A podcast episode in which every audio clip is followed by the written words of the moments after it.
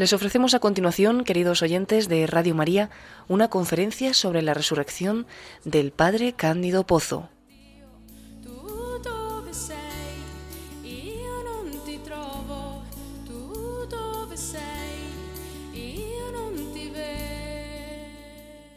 La muerte y sepultura de Jesús, que tuvieron lugar el Viernes Santo, no representan el final de su vida el domingo de Pascua, Cristo resucita de entre los muertos e inaugura así su vida inmortal definitiva. Este acontecimiento del domingo de Pascua, la vuelta de Cristo a la vida, y no simplemente a la vida en las condiciones terrestres, sino a una vida nueva, inmortal, gloriosa, definitiva, es percibido eh, como algo extraordinariamente alegre por parte de los discípulos. La alegría del domingo de Pascua, el gozo, eh, las notas alegres y entusiastas con que se repite el anuncio Cristo ha resucitado. Esas notas que todavía hoy, a lo largo de los siglos, siguen repitiéndose toda mañana de Pascua. Es especialmente impresionante entre nuestros hermanos griegos que el domingo de resurrección se saludan por las calles eh, diciéndose unos a otros, Christos anesti, y se responde, Alezos anesti, Cristo ha resucitado, y se responde, verdaderamente ha resucitado. Pero esta alegría del domingo de Pascua no solamente eh, corresponde a la tristeza del Viernes Santo, tristeza por un amigo al que le ha sucedido la desgracia de morir en la cruz, alegría por un amigo que ahora ya no padece, sino, sino, que por el contrario vive en una vida bienaventurada y feliz, sino que la alegría del domingo de Pascua tiene notas mucho más hondas y mucho más profundas. No se limita al interés y gozo personal porque algo extraordinariamente bueno le ha sucedido a la persona amada, sino que la alegría me implica a mí mismo, es alegría porque algo extraordinariamente importante para mi propia vida personal ha tenido lugar. Para ello es necesario reflexionar sobre lo que fue la satisfacción que Cristo ofreció por nosotros y por nuestros pecados en la cruz. Efectivamente, hay dos tipos de satisfacción. Supongamos a nivel humano que yo he ofendido a una persona. Después me arrepiento y procuro satisfacer a esa persona por la ofensa con que la ofendí. Este esquema es lo que se llama satisfacción directa. El que ofendió eh, procura satisfacer a la persona ofendida. Eh, por el contrario, supongamos que yo ofendí a una persona y no yo, sino un amigo en mi nombre, procura satisfacer por mí. En este caso, ese amigo que satisface no ha ofendido, me representa, es lo que se llama satisfacción vicaria. Las consecuencias, las diferencias entre ambos casos son muy notables. En el primer caso, si yo, después de haber ofendido, satisfago de un modo razonable, de un modo que corresponde a la gravedad de mi ofensa, el ofendido tiene obligación de aceptar mi satisfacción. Si por el contrario, el que eh, satisface no había ofendido, de hecho, si es otro el que satisface, que no ofendió, en ese caso el ofendido no está obligado a aceptar la satisfacción por muy completa y abundante que ella sea. Más aún, si la acepta como no estaba obligado a aceptarla, puede poner condiciones, incluso es obvio que ponga alguna condición en concreto y sobre todo que el que realmente ofendió haga algo con lo que muestre que está de acuerdo con la satisfacción ofrecida en su nombre. Cristo murió por nosotros. Cristo ofreció al Padre una satisfacción de valor infinito, pero Cristo no había ofendido. el esquema de satisfacción es ciertamente el de una satisfacción vicaria. Por eso, a pesar del valor infinito de la satisfacción ofrecida por Cristo, el Padre no estaba obligado a aceptarla. Es verdad que Él había enviado a su Hijo por amor. De tal manera amó Dios al mundo que le envió a su Hijo único. Por tanto, si lo envió, estaba dispuesto a aceptar la satisfacción. Pero al modo humano de ver, en el momento en que la losa cae sobre la tumba de Jesús, un tremendo interrogante se alzaba para los que contemplaban el triste espectáculo del sepulcro que se cerraba y se sellaba. Sí, Cristo había hecho cuanto tenía que hacer, pero ¿aceptaría el Padre el sacrificio? Porque aunque tuviera valor infinito, no estaba obligado a aceptarlo. Desde este punto de vista, el acontecimiento del domingo de resurrección tiene el sentido de la respuesta del Padre. El Padre, resucitando a Jesús, nos está indicando que ha aceptado el sacrificio. Sin duda, lo ha aceptado poniendo la condición obvia que en estos casos es normal que se ponga. Cada uno de nosotros tiene con su propia conversión que mostrar que está de acuerdo con lo que Cristo hizo en su nombre. Con ello se comprende y se responde a una dificultad y pregunta que muchos de nuestros fieles se plantean. ¿Por qué, si la muerte de Cristo tuvo valor infinito, todavía tengo yo que sacrificarme, que convertirme? Sin duda, tienes que sacrificarte y convertirte, aunque lo que ofreció Cristo por ti tenga valor infinito, porque ese sacrificio y conversión es el único modo con el cual tú expresas que, que estás de acuerdo con lo que Cristo hizo, ofreció y satisfizo por ti. Pero es también eh, importante que reflexionemos ahora sobre el sentido de la resurrección del Señor. Es la respuesta del Padre. Desde este momento, el anuncio alegre del domingo de Pascua, Cristo ha resucitado, no es solamente la alegría de que a la persona amada le ha sucedido algo extraordinariamente bueno, es también la alegría de que tenemos posibilidad de salvación, es la alegría de que el camino hacia el Padre está abierto, cuando se va comunicando con gozo en la noticia de la resurrección del Señor, cuando después, al comienzo de la predicación apostólica, esta verdad y esta afirmación constituye el núcleo primario de esa eh, predicación, lo que se está anunciando es que tenemos acceso al Padre. Cristo ha resucitado, podemos salvarnos, el camino está abierto, el Padre ha aceptado el sacrificio, el Padre ha respondido sí a la entrega del Hijo sobre la cruz. Se comprende entonces el texto de Romanos 4:25 en que Pablo escribe, Cristo se entregó por nuestros pecados, resucitó para nuestra justificación. Sí, también la resurrección tiene un sentido, tiene una significación para nuestra justificación, para que podamos presentarnos como justos ante el Señor. Incluso podríamos traducir, eh, Cristo se entregó y resucitó por nuestros pecados y para nuestra justificación. Eh, muerte y resurrección son anverso y reverso de la medalla, las dos caras de la obra salvadora de Cristo. Pero esa obra salvadora de Cristo va a tener consecuencias sobre nosotros. Y las va a tener en el sentido de que la resurrección de Jesús no es un hecho aislado, sino es el desencadenarse de un proceso que terminará envolviéndonos también a nosotros.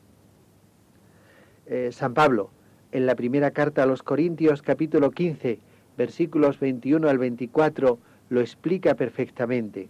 Eh, nos dice, enseguida eh, diré las palabras exactas del mismo Pablo, que así como por Adán entró la muerte en el mundo y tenemos que morir, así por la resurrección de Cristo ha entrado en el mundo la resurrección, una resurrección que también pasará a nosotros.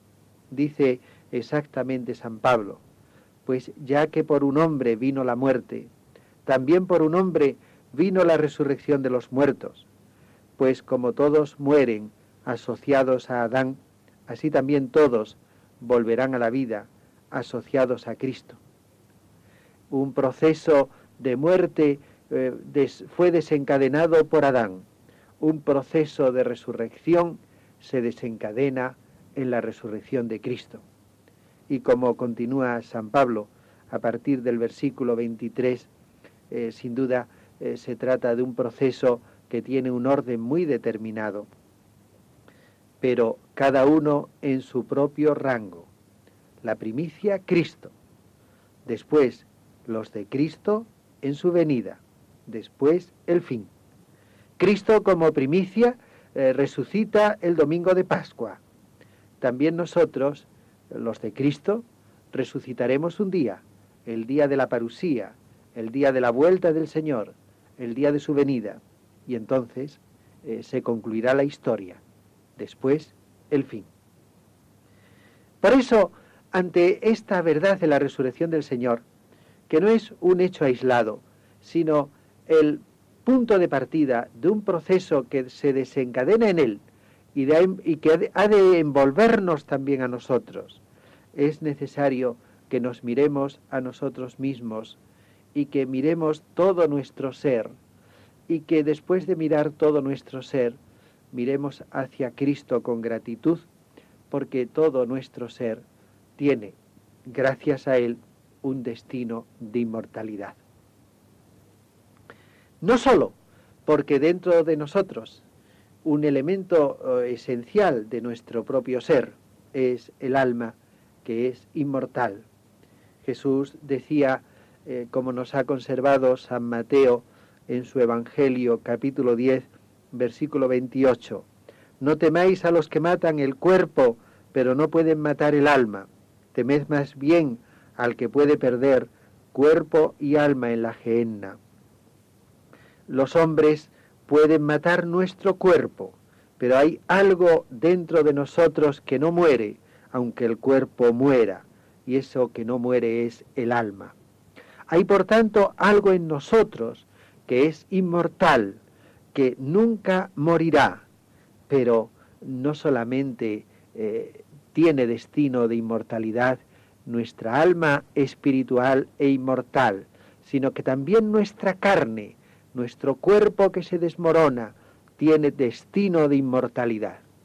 Y esta verdad de que Cristo ha venido a salvarnos y a salvar todo lo que nosotros somos, es una verdad que tiene que ser meditada y asimilada para agradecer a Cristo su obra salvadora y agradecerle esa obra salvadora en toda la riqueza que posee. El verbo se hizo carne escribe el apóstol San Juan, capítulo 1 de su Evangelio, versículo 14. Ireneo, San Ireneo, en el siglo segundo, eh, comenta, si no fuera porque venía a salvar la carne, nunca se hubiera hecho carne el verbo de Dios. Si sólo se hubiera tratado de salvar nuestras almas, eh, no se hubiera encarnado el verbo, tal vez se hubiera unido a un espíritu para así salvar nuestros espíritus. Pero, porque venía a salvar nuestra carne, porque venía para que también nuestra carne tenga un destino de inmortalidad, eh, todo lo que soy yo, eh, viene Cristo a salvarlo. Todo eso viene Cristo para hacerlo salvación, realidad salvada y darle destino feliz e inmortal. Todo eso viene a ser salvado por Cristo. Es curioso que muy poco después que San Ireneo, eh, Tertuliano, escribía y llamaba a la mera inmortalidad del alma eh, mera, eh, media resurrección. Y después él mismo comentaba para deducir que no basta que haya inmortalidad del alma, sino que tiene que haber al final de la historia una resurrección de los muertos. Eh, ¿Qué cosa tan indigna de Dios sería llevar solo medio hombre a la salvación? No, no es medio hombre, no es, no es solamente mi alma la que será llevada a la inmortalidad. Eh, ¿Qué cosa tan indigna de Dios sería llevar medio hombre a la salvación. Tenemos que ser conscientes de todo lo que representa de beneficio de Dios nuestra afirmación de fe, que en el credo apostólico se formula diciendo eh, creemos en la resurrección de la carne. Resurrección de la carne. Esta misma carne pobre y miserable que se desmorona será un día resucitada por el Señor. Qué impresionante es la preocupación del cristianismo primitivo para crear determinados términos en torno al tema de la muerte que nos indican su fe en la resurrección futura. Hay una palabra clásica que basta encontrarla en una tumba para tener la más absoluta certeza de que esa tumba es cristiana, y es la palabra deposicio.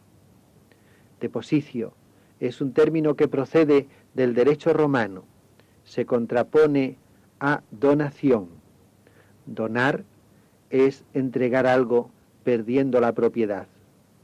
Deposicio, depósito, es entregar algo conservando el derecho a recuperarlo.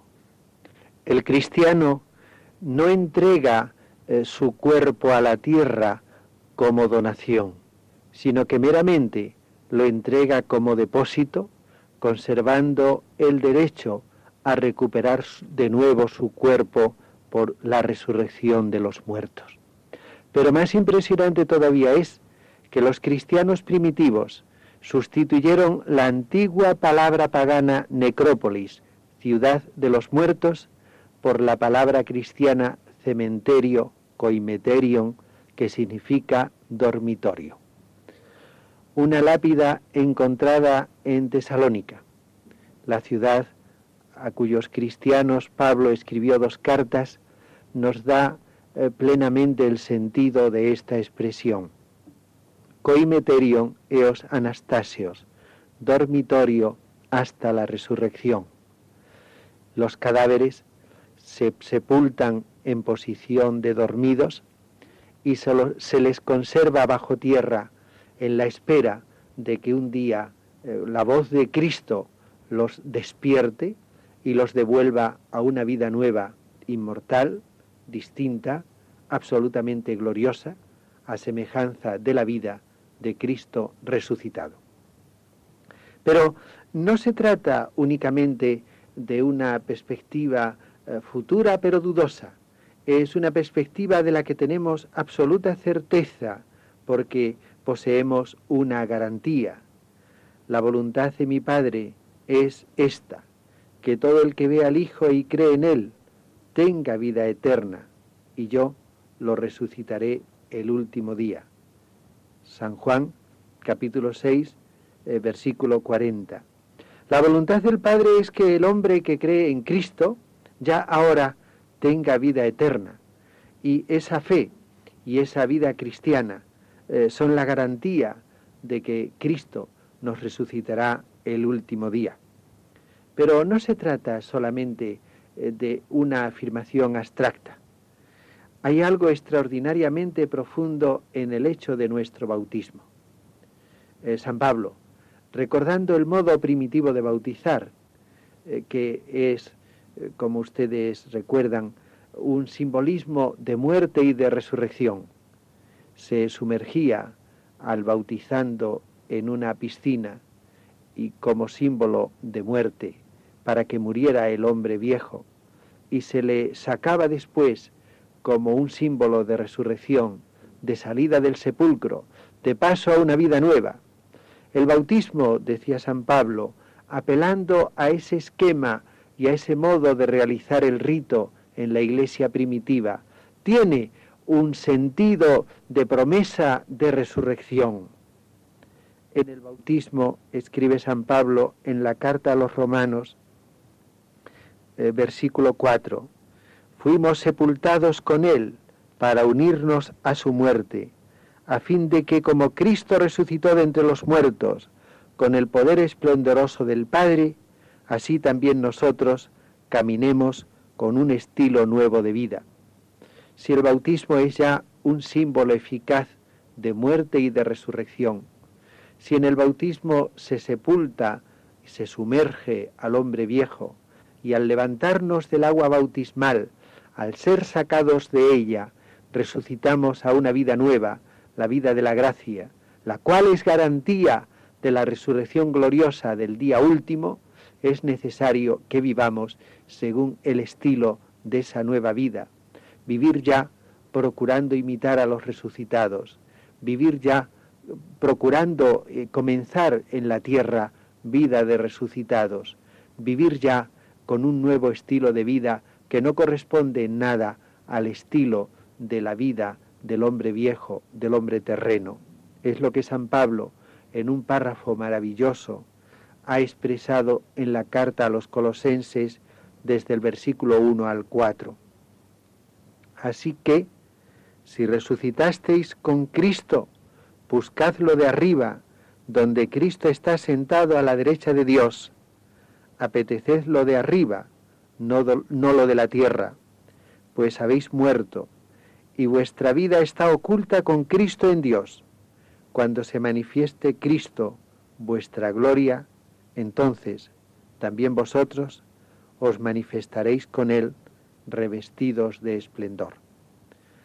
Hemos muerto al hombre viejo en el bautismo, hemos sido allí sepultados, como Cristo un día fue sepultado, como Cristo un día murió a la vida terrena, pero también fuimos levantados, fuimos resucitados a una vida nueva, eh, que es anuncio y garantía de la resurrección final cuando se nos sacó de la fuente bautismal, pues habiendo comenzado ya en nuestra propia alma una vida nueva de gracia, que es preludio y garantía de la resurrección gloriosa, vivamos con el corazón allá arriba, donde Cristo está sentado a la derecha de Dios, apeteciendo no lo de abajo, a lo que ya hemos muerto, sino lo de arriba, donde Cristo nuestra gloria está sentado a la derecha del Padre, con la certeza de que cuando Cristo se manifieste en su venida gloriosa, entonces también nosotros seremos transformados y todo nuestro ser, cuerpo y alma, a imagen de Cristo, será revestido de esplendor.